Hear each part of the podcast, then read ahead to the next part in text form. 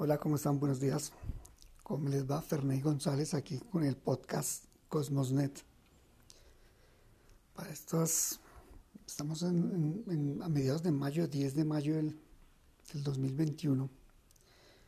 Vamos a hablar de un tema que tiene como casi todas las áreas que se tratan a nivel de ciencia o arte o cultura, sus amigos y sus detractores. En esta, ocasión vamos a hablar del proyecto Starlink del multimillonario sudafricano, sudafricano Elon Musk, que a propósito dijo ayer antier que, que tenía el síndrome de Spe, ah,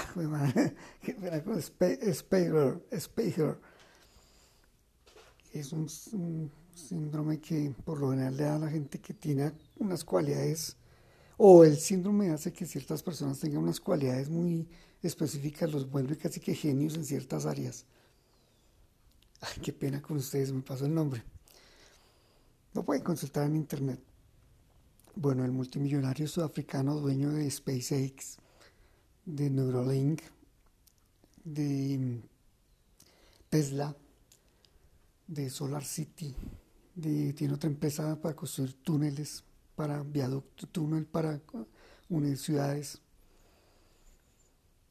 El hombre planteó hace unos, unos años la necesidad de tener un sistema ágil de Internet que sea satelital.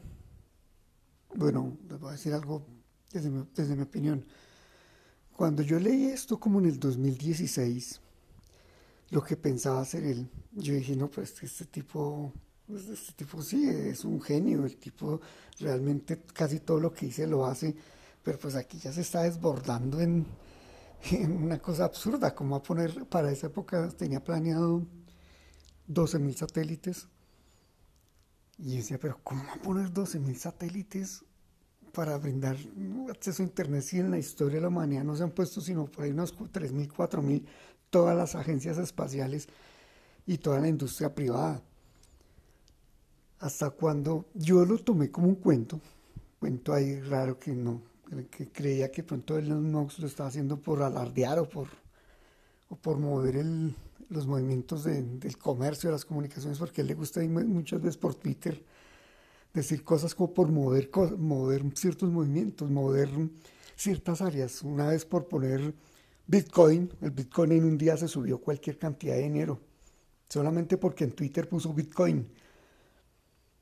Bueno, yo no lo tomé, yo no lo tomé en serio. Ya a hablar en qué consiste el proyecto. Pero hasta cuando llegó el 2018 y enviaron el primer satélite de prueba, y dije, ay caramba, este tipo va en serio. Este tipo va en serio y enviaron el primer satélite, la versión 0.9 de un satélite para hacer ciertas pruebas. Y ahí fue cuando dije, el hombre va en serio y después programaron el envío de otros dos y después programaron el envío de 60 de la versión 0.9 del satélite, de los satélites. Yo dije, este tipo es realmente asombroso. Sí, yo sé que hay gente que lo quiere, gente que lo odia, pero este tipo realmente lo con la que sale es... Esta es la gente que mueve el mundo, en pocas palabras, amigos que escuchen este podcast. Este tipo de gente es la que mueve el mundo. Tiene sus detractores que lo vamos a hablar porque va a dañar mucho la investigación, la ciencia en el área del universo. Ya tratamos ese tema. Bueno, ¿en qué consiste Starlink? Resulta que, que a Elon Musk se le ocurrió tener una, una cobertura mundial de Internet. Él, él, pretende que en cualquier sitio del planeta con una antena, cualquier persona se pueda conectar a Internet. Usted puede estar metido en la selva amazónica, en medio del Pacífico, del Océano Pacífico, en medio del Océano Índico, puede estar metido en el desierto del Sahara, bien metido, y cualquier persona con antena pueda tener Internet para lo cual en la primera etapa él planea enviar 12.000 satélites. Este año muy probablemente complete los 2.000 En, menos, en dos años ha enviado ya 2.000 satélites. Este tipo va en serio. Este tipo va realmente en serio. Ya empezaron las ventas del servicio en, la parte norte de Estados Unidos y Canadá. A finales de este año empiezan en Europa y en el 2022 empiezan en ya el primer país latinoamericano, tengo entendido que México. Él piensa cubrir todo el planeta. En la primera etapa, 12.000, que, que tiene, él pidió permiso a, a la oficina de Estados Unidos que se encarga de asignar permisos para los que quieren subir satélites. Él pidió permiso y le, autorizaron hasta 12.000 satélites y él tiene plazo hasta el año 2027 para poner los 12.000 satélites. 2027. Pero resulta que el señor nos salió hace como un año y medio que él, que él pidió permiso para poner 40.000 satélites. Y se los aprobaron. Muy probablemente todos estos 40.000 satélites van a ser puestos en la década de, los 30 y probablemente en el, en, el año 2040 vamos a tener 40.000 satélites de Starlink. Y mucho cuidado que Facebook, Amazon también tienen su intención de subir miles de satélites y una empresa de China también tiene intención de, de subir unas decenas de satélites. Bueno, el que pega primero pega más duro. Y Elon Musk tiene una gran ventaja gran ventaja que no lo tienen los demás.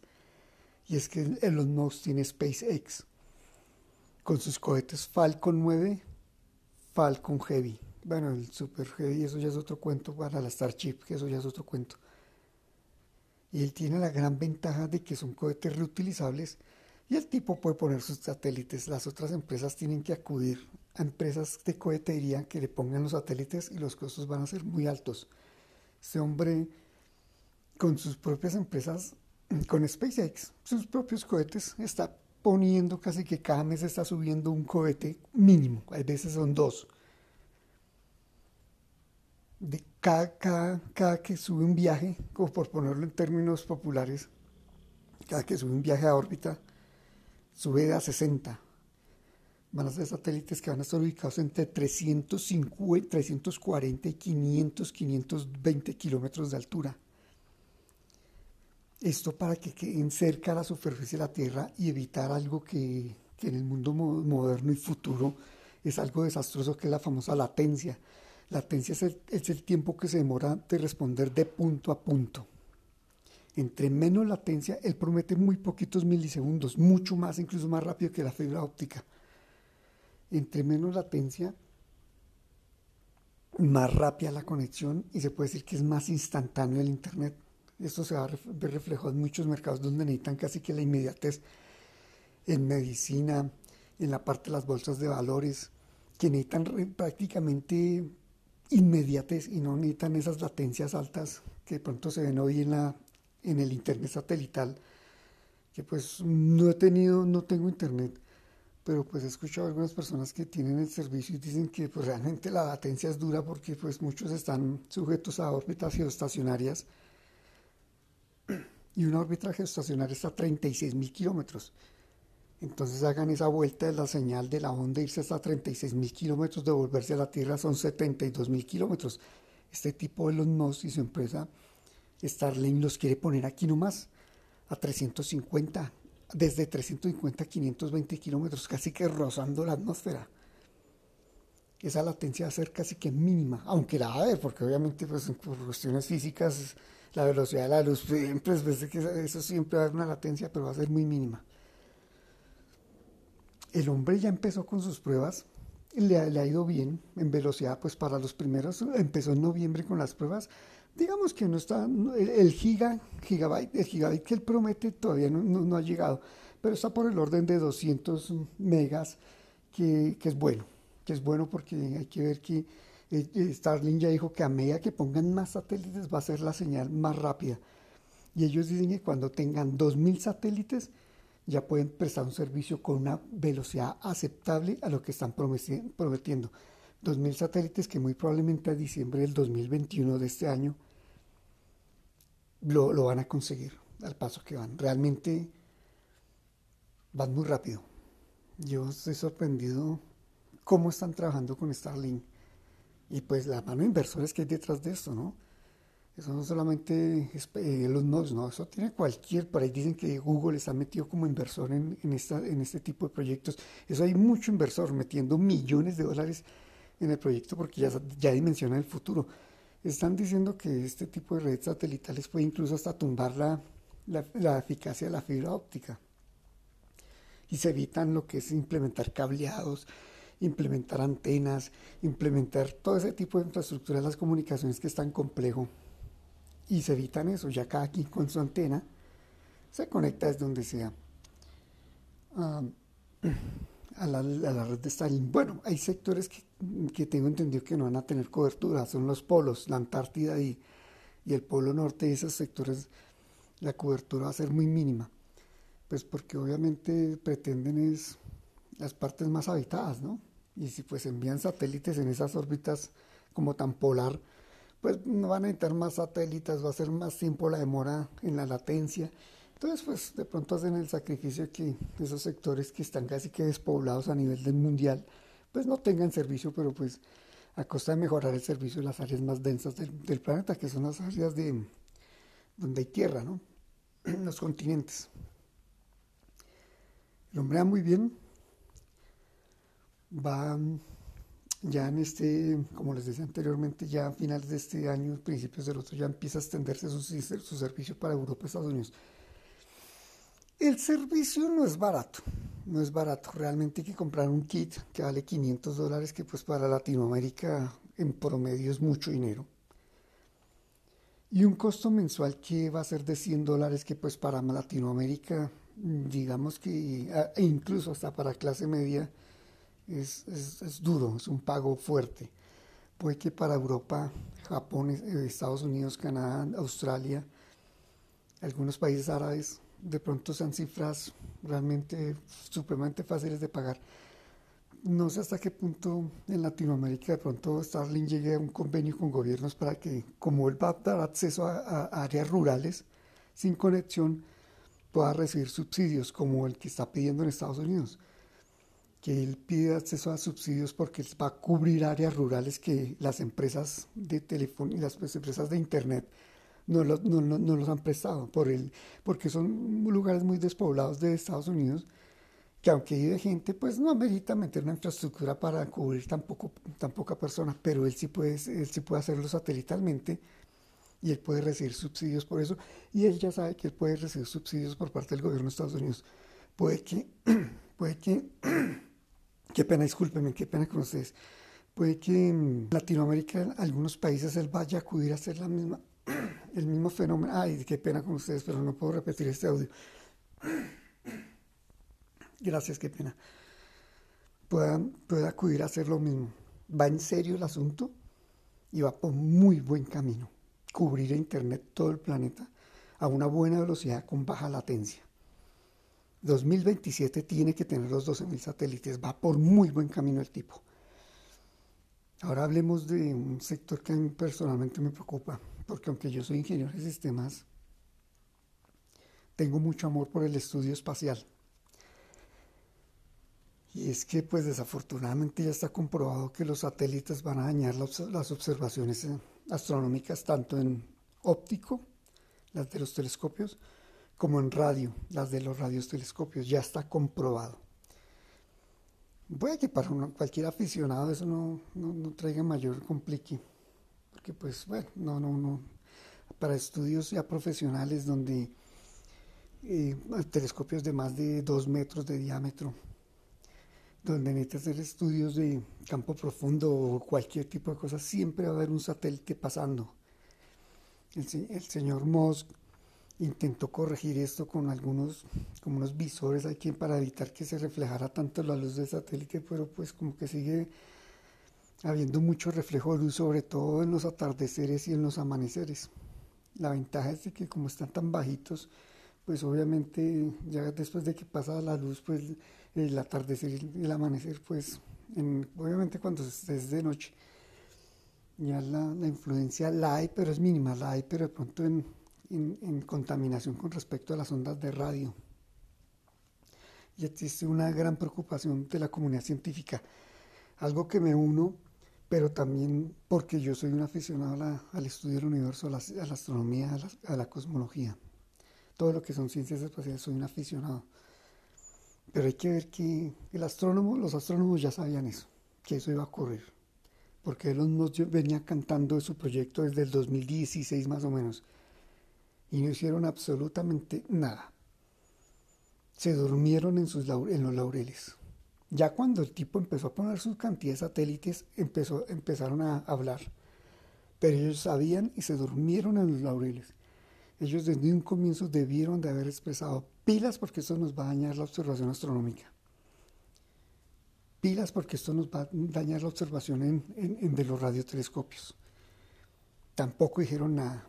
Me asombra mucho, me asombra demasiado que la comunidad astronómica, buena parte integrantes del mundo civilizado desarrollado, se hayan quedado callados y hayan de pronto no detener el proyecto porque la gente quiere Internet.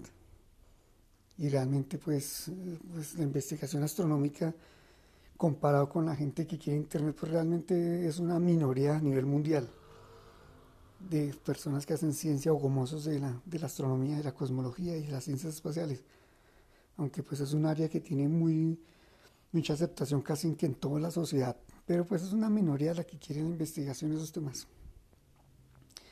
Pues obviamente la gente se va a decantar por un buen servicio de internet, no les va a interesar la observación astronómica, pero ellos como profesionales sí debieron de haber puesto el dedo en la llaga desde un comienzo.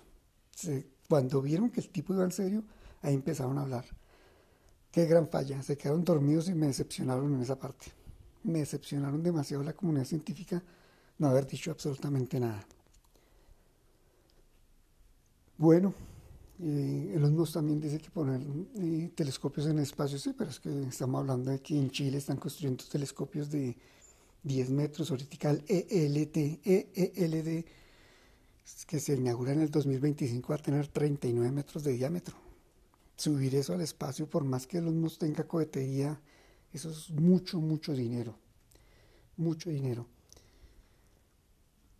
Ahí va, yo, el futuro no sé qué vendrá con respecto a esa, ese, choque entre, entre los investigadores del universo y, y Elon Musk y las futuras empresas de servicio satelital.